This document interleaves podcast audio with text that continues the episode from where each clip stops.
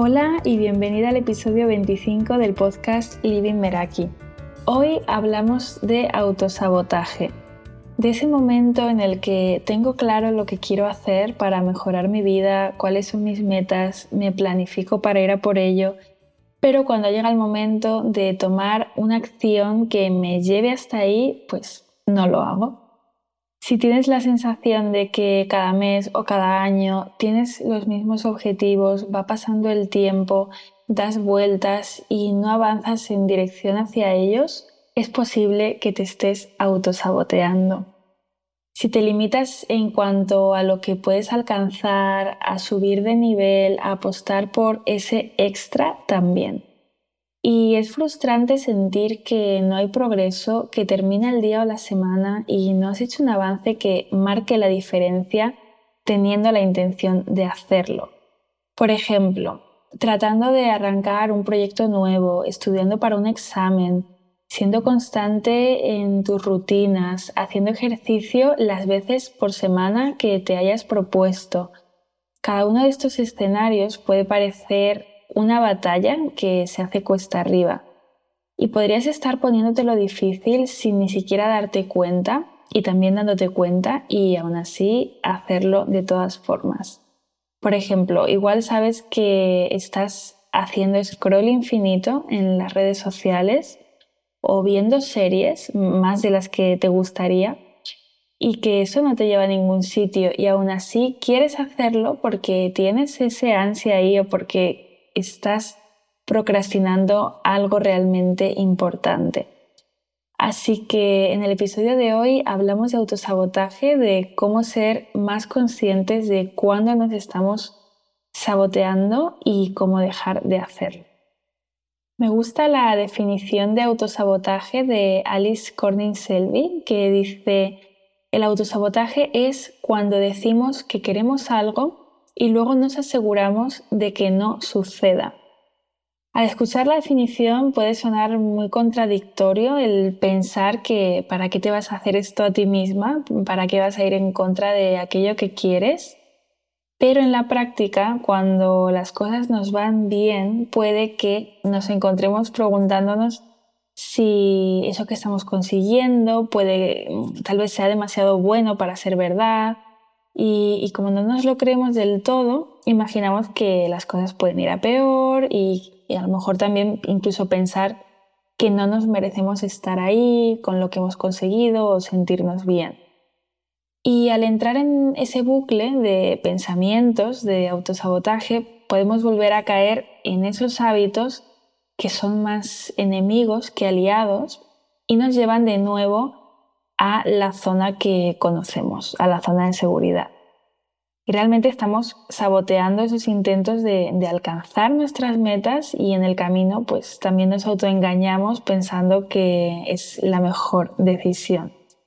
Y a veces nos reprimimos en, lo que queremos, en nuestras aspiraciones, en definir metas ambiciosas para nosotras porque no creemos que podamos conseguirlas y preferimos no averiguarlo antes que vernos fallar. Y la base de esa tendencia al autosabotaje viene de que nos atrae quedarnos en lo que conocemos, en lo que estamos a gusto, en, en lo que se nos hace fácil, lo previsible, y no nos gusta lo arriesgado o lo incierto por aquello que puede implicar ya sea miedo a tomar una decisión equivocada, incertidumbre por no saber gestionar una situación nueva, el estrés que esto puede provocar. Y el autosabotaje es eso que ocurre cuando alcanzas un límite en el que el subconsciente te dice que vayas para atrás y te quedes donde estabas, en, esa zona segura. Si no te permites a ti misma atravesar esos límites y, los bloqueos que, necesites atravesar, se vuelve difícil llegar a ese nivel de éxito con el significado que, que, el éxito tenga para ti o conseguir tus metas, tus hábitos, lo que sea que te hayas propuesto. Y es que cada una de nosotras tiene un, nivel, un umbral en el que se siente cómoda y cuando pensamos en ir más allá, en ir a por más, necesitamos empujarnos fuera de ahí, ¿no? Y el autosabotaje entra en juego cuando al tratar de hacerlo, de, de ir hacia adelante, vas de nuevo hacia atrás, a la zona de comodidad, porque seguir hacia adelante es diferente, es desconocido y, atravesarlo pues da miedo.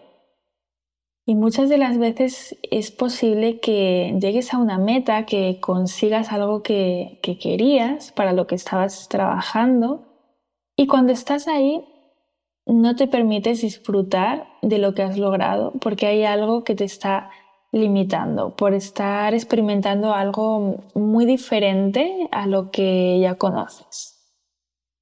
Así que en este momento puede que te encuentres mm, hablándote, contándote historias que te lleven hacia atrás.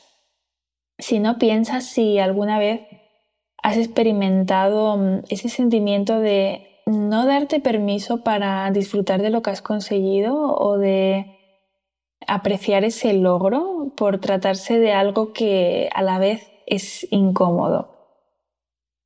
Y es que el ser humano se, autolimita por miedo. Eh, es un hecho que es incómodo tratar de, de atravesar ese umbral y por eso a veces nos resulta más estresante ir a por más que quedarnos como estamos, porque estamos acostumbrados a, a, actuar dentro de un nivel donde nos estamos sintiendo cómodas.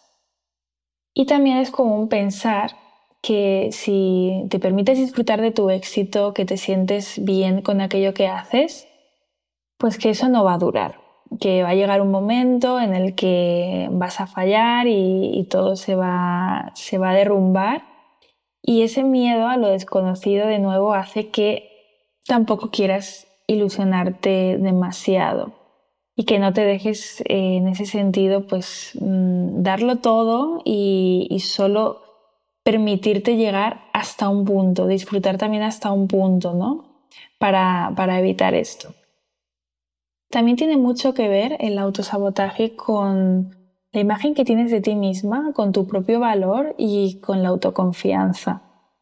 ¿Por qué? Porque no te vas a permitir conseguir lo que quieres si no crees que lo mereces. Y esto pasa también con, con el hecho de alcanzar esas metas que, que te has propuesto. A lo mejor piensas que quieres que te vaya muy bien en un proyecto que estás creando y tal vez deseas alcanzar esa meta, pero inconscientemente sientes que no vales lo suficiente como para conseguirlo, que no lo mereces. Y entonces en ese caso también te vas a autosabotear y a limitarte antes de, alcanzarla. Entonces aquí el autosabotaje aparece en forma de procrastinación, de excusas, de pensamientos de querer abandonar, de alimentación emocional, de no querer comprometerte del todo, de no pedir ayuda para lograrlo, aun sabiendo que la necesitas y que te podría venir bien, de no decidir concentrarte al 100% y estar dispersa, recurrir a las redes sociales, a ver series, y la realidad es que muchas veces lo que hay, lo que se interpone entre, entre ti y lo que quieres conseguir son esos pensamientos y esos, esos bloqueos mentales. Cuando nos ponemos a hacer un plan de lo que queremos conseguir, no solo se trata únicamente de definirlo en la agenda y de ponerse en marcha.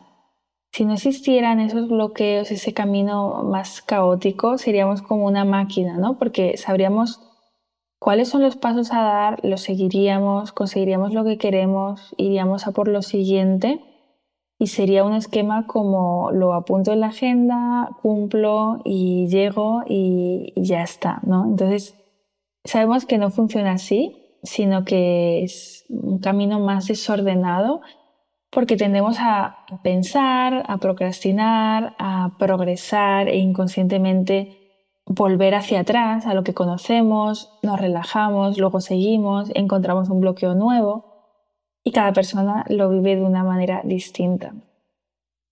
El autosabotaje también puede aparecer cuando temes que otros te abandonen porque conseguir lo que quieres va a traer cambios a tu vida.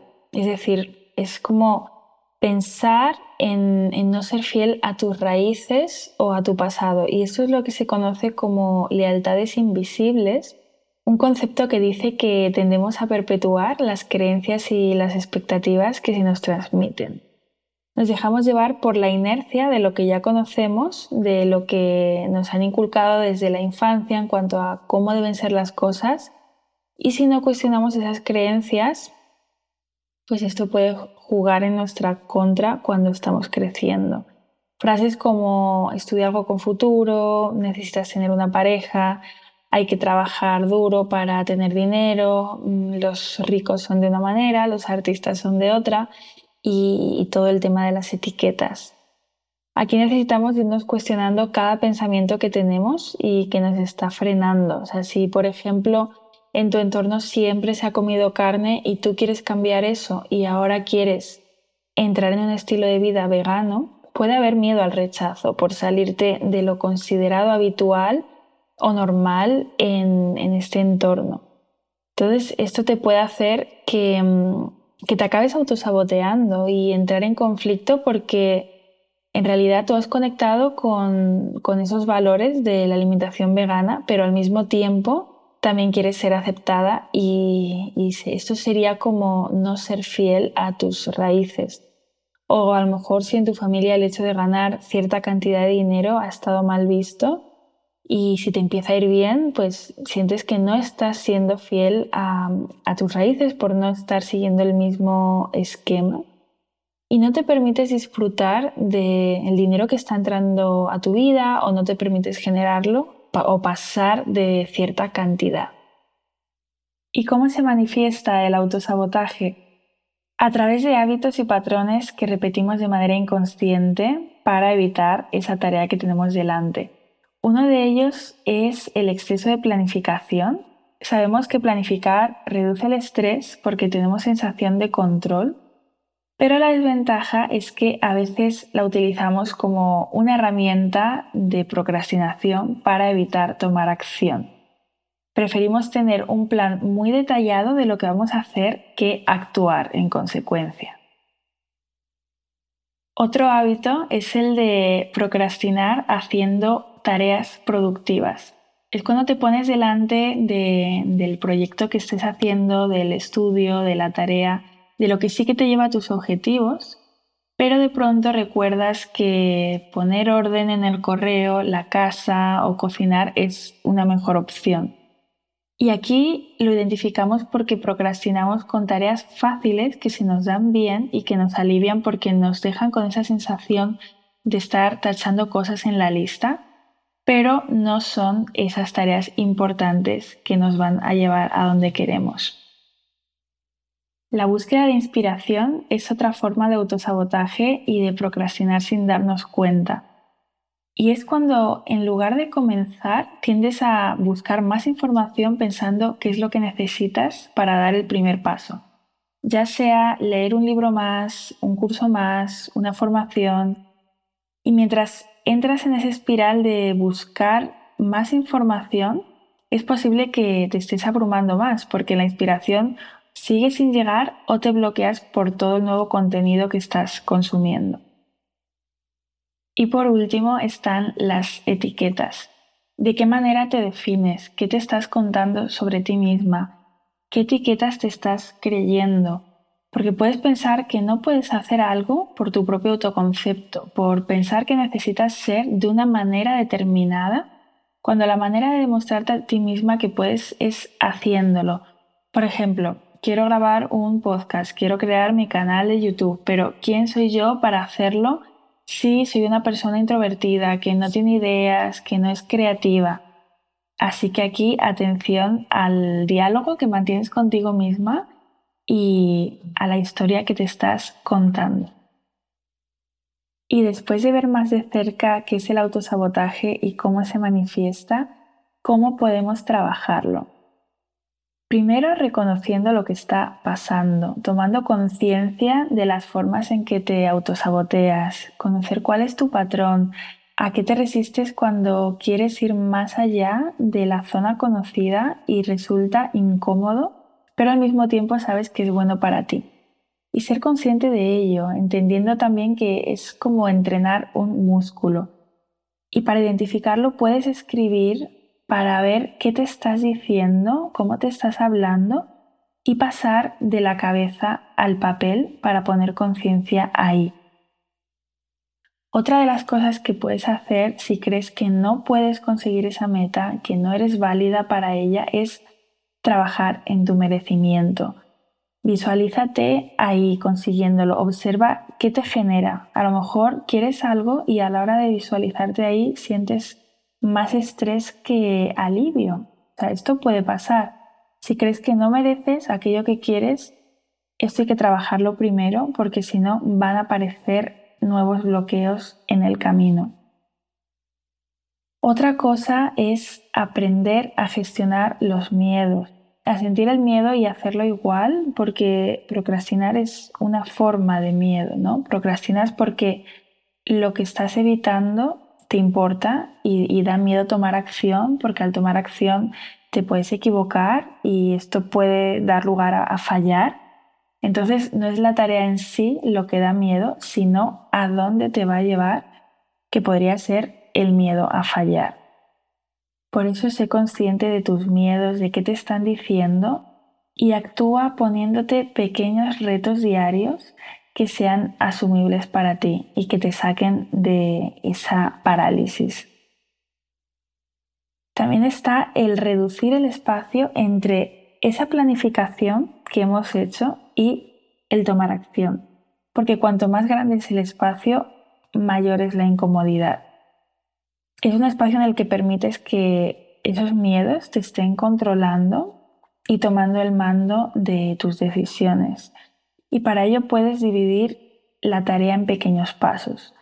Si una tarea me abruma porque es muy grande y, por ejemplo, he bloqueado tres horas de mi mañana para crear un nuevo curso y no tengo pasos a seguir, ¿de qué manera puedo hacer esto más pequeño? Hazte preguntas, crea un, checklist de pasos para primero dar estructura, los temas de los que quieres hablar, las fuentes de información que, necesitas.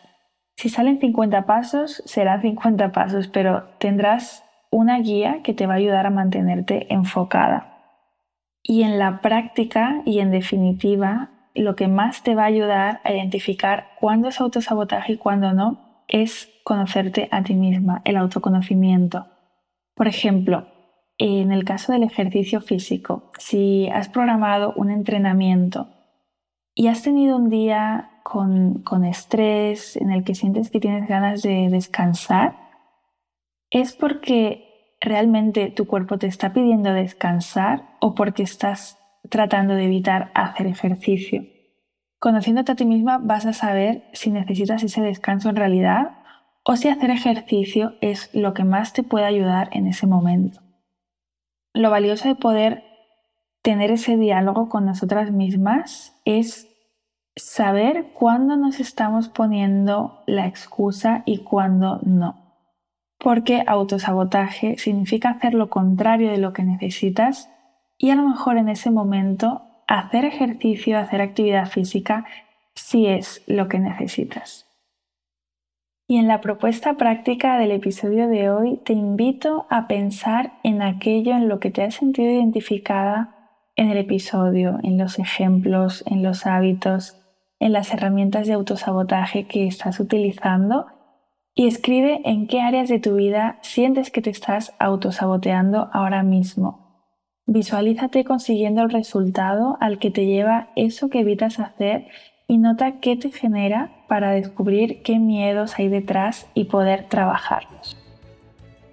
Y llegamos al final de este episodio si quieres compartir conmigo tus experiencias con el autosabotaje, puedes encontrarme y escribirme en Instagram en lady.meraki. También en las notas del episodio encontrarás un enlace a mi calendario para reservar una sesión de descubrimiento conmigo.